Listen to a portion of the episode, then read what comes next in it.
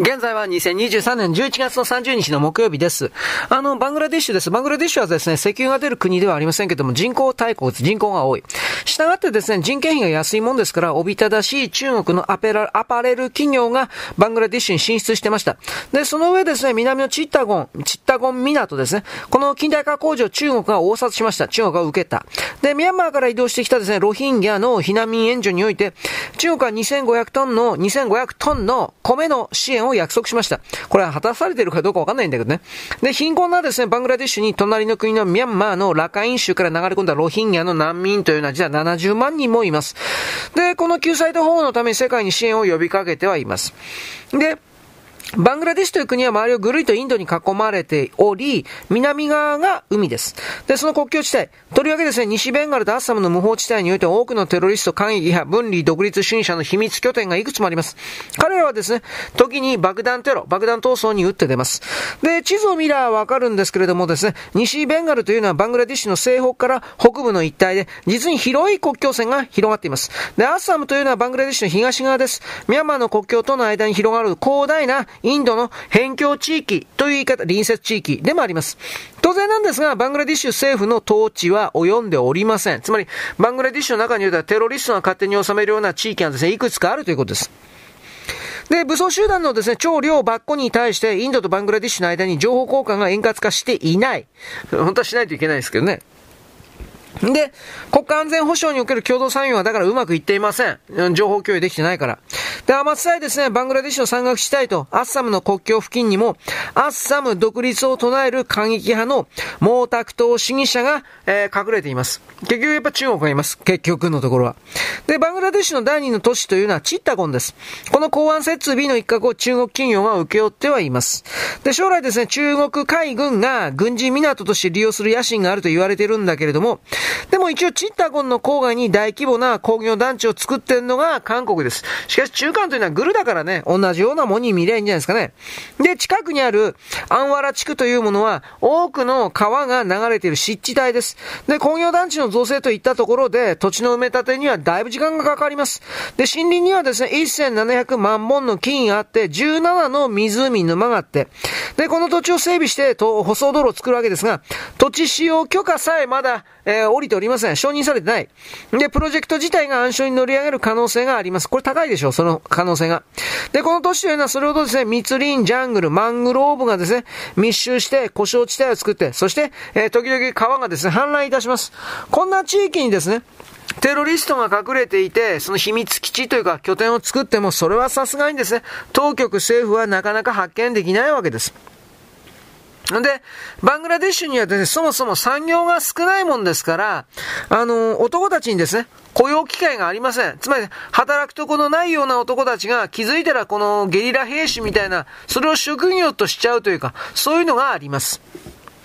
ただしですね、えー、っとですね、バングラデシュは昔あの、オンボロの日本車を含めるような中国を含め中古車が、えー、主流だったんですけれども、だんだんですね、えー、っと、新車が目立つようになってます。これはある意味、えー、バングラデシュ全体としての景気が上がっているという証拠ではあります。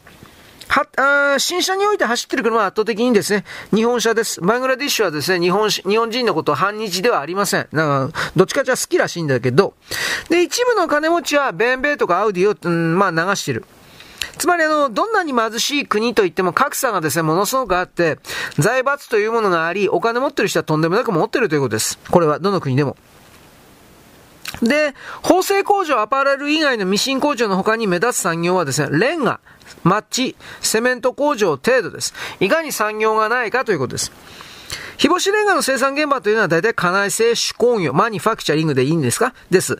手で泥をこねて、型にはめて、レンガを一つ一つ作っています。日干しレンガじゃなかったかなと思うんだけど、ローチンは一箇所、一個ですね、大体1円50銭ぐらいです。1日働いてですね、600円です。つまり600個、大体5、5 600個。レンガ工場は無数にあります。で、煙突は規定でですね、50メートルというけれども、あのー、田舎行ったらですね、30メートルぐらいしかないと。つまり50メートルの高さにしなさいと言ってっけど、無理だと。30メートルであると。中にはですね、瓦も生産していたりなんかして、これはイタリアに輸出しております。で、両替商とか闇ドル屋っていうのは昔いたんですが、これは街から消えている。これは大きな変化だと言います。つまりそれだけ、ある程度お金が入ってきたということでしょう。で、隣の国のインドにおいても、モディ首相の登場にですね、前後して出てきたナショナリズムというものは、インドでも闇ドル屋というものを駆逐しました。追い出しました。つまり自国通貨への自信回復というものは、そのまま経済政策の根幹ということです。つまり、見えない形だけど経済がですね、上向いているということは言えるでしょう。で、バングラデシュは農業でも人が溢れております。人口大国だから。だから、しょうがないから出稼ぎのために外国に行きます。で、外貨準備というのは、出稼ぎ労働者の送金で成り立つ国です。だから、空港はですね、産油国であるとか、マレーシア、シンガポールに出稼ぎに行く人々でいつもごった返してます。で、出稼ぎ1人が外国から帰ると平均でですね、10人が空港に出迎えます。フィリピンも昔はそういう風景、日常風景だったんですが、ダカ空港においてはですね、深夜でも出迎えの人々で主は鈴なりです。で、迎えの車が到着するのにも1時間近くかかるというか、まあそれだけお金当てにしてるというか、いろいろあるんでしょうね。で、コロナ禍で出稼ぎからの送金が止まりまして、困窮家族がですね、ものすごい増えた。出稼ぎに頼る経済構造はですね、もちろん抜本的な国家改正がどうしても必要です。で、首都ので、首都のダッカばかりか、バングラってのは狭い国土に人間がひしめき合っております。半分の国土はさらに湿地帯、泥沼です。だから、住めるとこ定住地はすごい限られてます。で、人口過密度、超密度は世界一です。その上若者がいい。人口は実にバングラディッシュ狭いんだけど1億6000万人もいます。で、国民の識字率、字読める人低くて、農業国家として農作物の輸出で、まあ、ここをしのぐ、まあ、生活しますが、あとは手先の器用な女性が大量に衣服品を作っているアパレル、えー、服飾、繊維産業、ここに流れております。日本企業の進出はユニクロと小島医療、小島、えー、まあ、小島わかりますね。はい。どうか、180社余りです。韓国は220社なんでちょっと少ない。だけど外国人の不動産取得が可能なために投資をですね、果敢に展開する日本企業はですね、早くもダッカに存在しているということ。つまり、バングラディッシュにですね、なんとなくの未来をかけている日本企業もいるということです。はい、よろしく、ごきげんよう。現在は2023年11月の30日のですね、えー、っと、木曜日であります。バングラディッシュの話をしておりますね。バングラディッシュというのは軽工業と農業が主体です。ただ地方行ってもですね、戦前の日本みたいに農村にですね、たくさん若者がおります。農閑期、えー、つまり農業やってない時期になると昼間からブラブラしてるのやったら目につきます。メガネかけた人いません。まあ、はっきりスマホとか細かいことやってねえから。都市部にもメガネ屋さんを見かけません。で、外国人が珍しいもんでですね、ちょっと歩くと人々がわーっと集まってきます。古事記は少ない。で、人懐っこい目をしている。ベンガル特有の国家色の肌です。でも女性の中には身長高くてモデルみたいな美人がですね、だんだんと増えてきています。で、ダッカから南西に200キロ。これはクルナシティ周辺においては魚介類の養殖も盛んでありまして、主にエビが輸出の稼ぎ頭です。故障地帯、つまりあの、まあ、えー、湖沼。そして、えー、泥沼の湿地においては小魚であるとか、バラエティに富む小魚にナマズだとか、あとは昔ながらのカワウソ漁というのも、これは観光ななんですけど、残ってます。カワウソ漁、どうなんですかね。あと、クルナからですね、さらに南に80キロ下ります。そうすると、ここには世界遺産があってですね、シュンドルボーン国立公園というものがあります。広大な敷地です。で、川が縦横無尽に流れておりまして、マングローブの湿地帯が延々と続くところであります。なんか見たことないですか？これ有名なところですよ。で、ワニとか猿とか鹿とか500種類もの花、花、花々ですね。花、フラワー。で、ここだけはですね、あ西洋人の観光客がいっぱいやってきております。で、各地の農村ではですね、懐かしい田植え風景が今でも見られる。まあ、あの、いわゆる田植え機ないんでね、うん。で、時代遅れの幸運期とかですね、リアカー、牛舎、馬車があります、今でも。で、あの、牛の糞を集めて棒に擦りつけた燃料というものが普及しております。燃えるんですね、結局、乾して、乾かしたやつなんですが、1本3円です。で、備中炭の焼き鳥なんかも、まあ、もう、とんでもない。うん。で、飲酒は5ホット、5ハット、5ハットです。まあ、イスラム教だからね。で、どこにも売っておりませんけど、一応、唯一国産ビールでハンターというのがあります。これは、何なんですかね？イスラム教でない人に売ってんのかもしれないけど、わかんないです。輸出かな？まあ、とりあえず1本日本円で500円もします。タバコは安いです。10本入りで1箱が24円です。この格差は何なのと思うけど。コンビニはゼロです。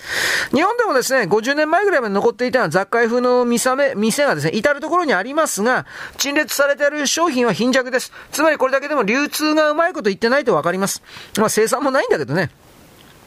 これらの風景とインド、スリランカ、ネパールと大体同じです。一番主に屋台村とバザールばっかり、でっかいのありません。朝からでも活気に溢れております。野菜、果物、お米など、物資、商品は豊富で安いけれど、日本人向けの食材はほぼありません。そらそうだって感じです。米もですね、インディカ米と赤米ばっかりで、ジャポニカ米というのはありません。インディカ米わかりますね。あの細長いやつです。パラパラとしたやつです。例外的にスーパーらしき店がですね、高級住宅地にちょっとだけあります。1個2個。だけど、スナックのお菓子から何から何まで中国からの輸入品です。で、周りには韓国のバーベキューの店が、これもポツポツとあったりします。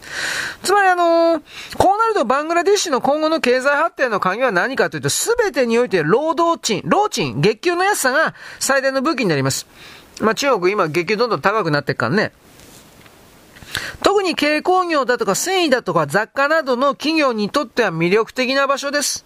なぜならば、シンガポール、マレーシア、タイの賃金はもはや中国並みです。で、最低賃金比較で見たら、インドネシア、フィリピンも急上昇してます。わずかにですね、ベトナム、ラオス、カンボジアがですね、川島産業、川下産業の進出先で残るけれども、これは東南アジア労働市場のリアルです。だからこいつらもすぐ給料上がっていくでしょう。で、南アジア、つまり、ミャンマーとバングラディッシュとインド、これが今後の有望地帯です。まだ月給が上がってないということですね。で、バングラデシュの国民から見れば日本は眩しい存在です。各地の新幹幹線道路というのは、橋は、全部日本が建てました。バングラデシュにおいては。だから日本の国旗というのはちゃんと工事現場の責任にはめ込まれております。感謝の意をきちんと表しております。韓国なんかとえらい違いですね。で、韓国の審査は日本より目立つけど評判非常に悪い。中国は率直にて大嫌い、嫌われております。理由を聞くとですね、独立戦争とですね、その後の安全保障、外交問題はもう好き勝手やってきたから。1972年まで東パキスタンを名乗っていました。これがバングラディッシュなんですが、パキスタンからの独立を掲げて戦争をしました。だからパキスタンはもちろん大嫌いです。で、その背後にいる中国はもっともっと嫌いです。でもインドは保護国、守ってくれる国だから大好きです。でもインドの仲良しの日本は独立後最大のお金くれた援助してくれた大大大大大好きという、こんな構造です。だから、街中においては日本国旗にいたですね、緑地に赤のバングラディッシュの国旗が溢れております。これは見たことあると思います。緑地に、日の丸になってんのね。緑地に赤で。貧富の差が非常に激しくて、イスラムの戒律は厳しいんですが、人々の表情はすごい明るいです。なぜならば未来に希望を持っているからです。つまり、このあたりが日本の若者とは相当違うという言い方は言えるんじゃないかなと思います。はい。まあこれどうなんですかね。いろんな意味でですね、えー、まあ、あとはモルディブになりますね。大体モルディブだろうなと思うんだけど。はい、じゃあまあ、モルディブ行きます。もう、流してるな。あの、モルディブっていうのは、まあ、近いです。あの、新興旅行のメカだったんですね、昔はね。んで、えー、ヤシの海、イルカ、無人島、そして海水浴客がですね、たむろっていた場所です。モルディブの首都というのは、マーレー島です。マーレー島。で、ベラナ国際空港というのは、フルレ島にあります。で、この飛行場から小型ボートでですね、渡ることになってます。マーレー島に。5分程度です。で、船船着き場にはホテルからの迎えの車が大体来ております。で、まあ道がやっぱり整備されてないんで、細い道が何本もあるけど、くねくねとですね、曲がってるというか、そういう形です。で、あのー、あまあ向こう行ってですね、大きなところはチェーン店で、ジェーンホテルと、JEN、ジェーンホテルとあります。ビジネスホテルのチェーンです。これはあの、東アジアの多くの国にあります。マレーシアがどっかじゃなかったかなと思いますけど、予約は便利で安いです、一般に。で、マーレのジェーンホテルっていうのは、でもやっぱりこじんまりとしてる。なんで、お国柄ですかね。で、一応屋上にですね、ちっちゃなちっちゃなプールがあったりなんかします。レストランのメニューもですね、少ないです。でもまあ、はっきり言ってこの島にはまともなレストラン一個もないんで、ここを使うしかないんですね。で、中国が飛行場のあるフルレ島とマーレ島への海の上にですね、長い橋を架けました。だけど全額は借金で別に中国タダでやってくれたわけじゃありません。だから小型ボードはなくなったかというと、結局営業中です。。なぜならば、観光客は首都には用事がありません。いきなり沖合のリゾートの島々に船で向かうからで、日本人ツアーというのは首都を素通りです。もう、もう面白くないからだろう。で、モルディブの観光行政というのは一つの島に一つのホテルと決めています。合計145の島々がリゾートの指定を受けています。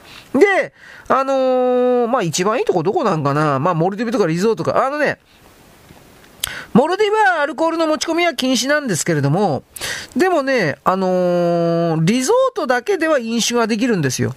このあたりは僕はようわからん、このイスラムにおけるいい、なんかいい加減な部分というのは、これどうなんですかね。はい。まあ、ということで、モルディブ今、実に観光の街みたいなことを言ってるんですが、実はここはですね、戒厳令引かれたりなんかして結構物騒なところ、物騒な歴史もあるという、これも言っておきます。よろしく、ごきげんよう。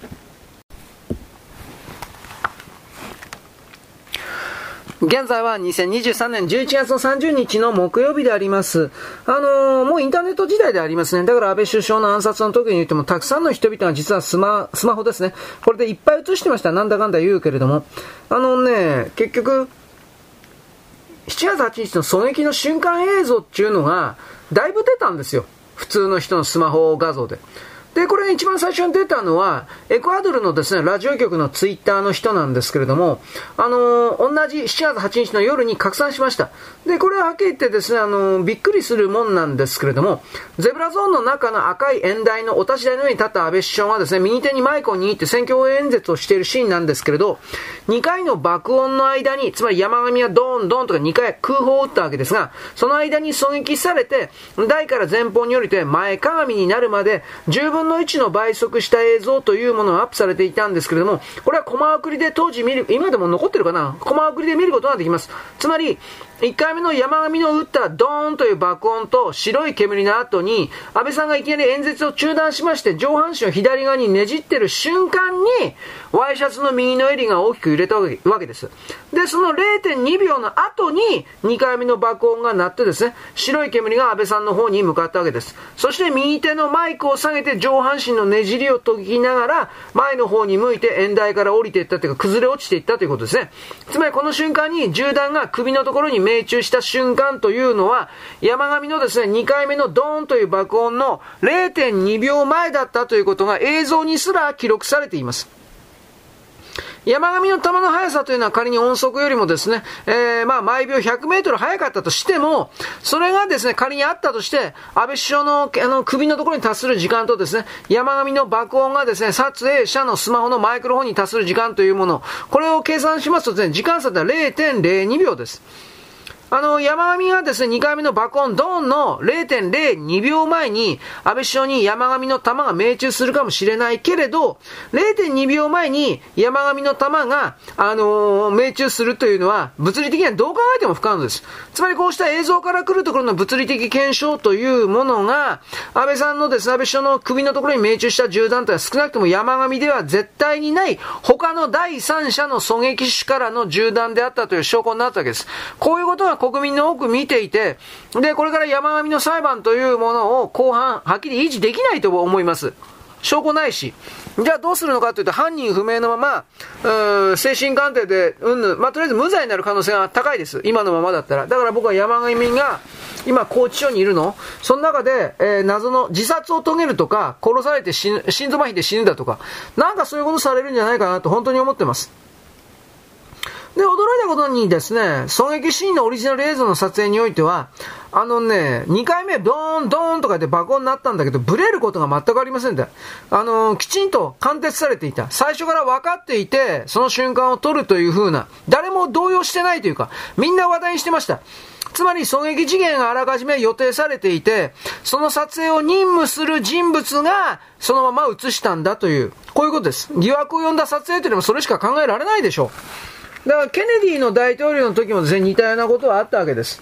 うん、あれもですね、狙撃暗殺されたけれども、あのー、なんかカメラ、決定的な瞬間をわざと映すようにいたでしょ。あれと同じですよ。で、結局ですね、瞬間映像の物理的解析というものはネットの中でですね、まあ、映像と音響のデジタル記録であるとかそういうことを踏まえて、ネットの中でですね、ずっとあの、拡散されてました。要は音波のですね、電波速度の遅れとか、物理考察もですね、いっぱい出てました、それは。で、結局ですね、あのー、なんだろうね、狙撃事件の調査というものを、奈良県警だけで、えー、勝手に完結して、これが我々の考えた決めた結論だから国民のお前らは疑わずに従えという方向で多分ね、完結させようとしたんです。今でもそれをやってると思いますが、それができなくなったということを言います。まあまあ、それでも押し通すだろうけどね。いわゆる表のメディアは怖いから本当のことなんか多分誰も追求しないと思いますよ。できないだろう。自分たちに本当に殺されてしまうから。でも国内にはですね、あの、警察以上の頭のいい科学者とか技術者の人は本当にたくさんいて、これらの映像解析にみんな協力したという流れがあります。はっきり言うけど。で、こういうところでですね、確かあの、中田健二さんという、これは工学修士ですね、あのー、狙撃の瞬間の音響のスペクトル解析とかして、これもネットに流してましたね、彼はね、あ中田さんはね。だから、あのー、映像と音響のスペクトル解析はとにかく一致したんです。つまり、山上が2回ドーンドーンと、2回目の爆音がドーンと言ったんですけど、このドーンの、やっぱり0.2秒前に別の音が、シュピッというですね、ものすごい速い音が確認できてます。つまりこの解析時間からですね、狙撃の弾の速度を計算した場合、だいたい88メートル先の立体駐車場からの発射を仮定すると、だいたい速度は1秒間に240メートルの音速を超えない青音速であるというところまでは分かったわけです。音速を個室速いマッハを超える弾丸飛びますと、空気を切り裂くような音波が衝撃波になって周囲に大きくなり響きます。バレます。だから、これが音速だったら音速超えなかったら衝撃波発生しません。間違いない。あの、サイレンサーもつけてます。空気をね、弾が切り裂くような周の後に弾が飛んでくるわけです。で、標的の安倍さんに当たってシュピッピッという風になったという解釈が成り立ちます。で、結局ですね、このシピの音というのは、撃たれた瞬間の音波を安倍首相の右手に握られてマイクが拾いまして、20メートル先の選挙カーのスピーカーから鳴り響いたわけです。現場の人は聞いてます。だから、当日のニュースとかツイッターによっては現場での証言として3回目の、3回の銃声があったというふうに証言したんだけど、翌日からは銃声は2回の山上音のドーンドの 2, 2回だけのね、空砲だけのニュースに限定されました。大きな力が働いてます。つまり山上ではない別な銃弾が安倍首相の首のところに命中したという、これ物理的な映像解析からもわかるわけで、これはどう考えても山上の爆音は空砲、最初から空砲であったということ。まあこれは多分どう考えてもそうでしょう。一発目の SP とか他の議員に向けてもですね、えー、6発の弾が入っていたとか言いながら、あんだけ近い距離でドーンとか言って誰にも当たってね、そんなことありえません、はっきり言って。まあだから、その、角度的に言ってもね、どう見たって無理なんですよ。はっきり言って。あのー、山上は腰ダメで水平方向に撃っていたけど、壇上に立っていた水平方向に撃ったそのね、銃から、上方向に向かって都合よく弾が安倍首相の首に向かっていって、吸い込まれるかのように、あのー、安倍首相の血管を含める、心臓を含めるいろんなところに致命傷を与えるなんていうことはありえないわけです。そういうことを踏まえてですね、いろいろなおかしさに気づいてほしいと思います。はい、よろしく。ごきげんよう。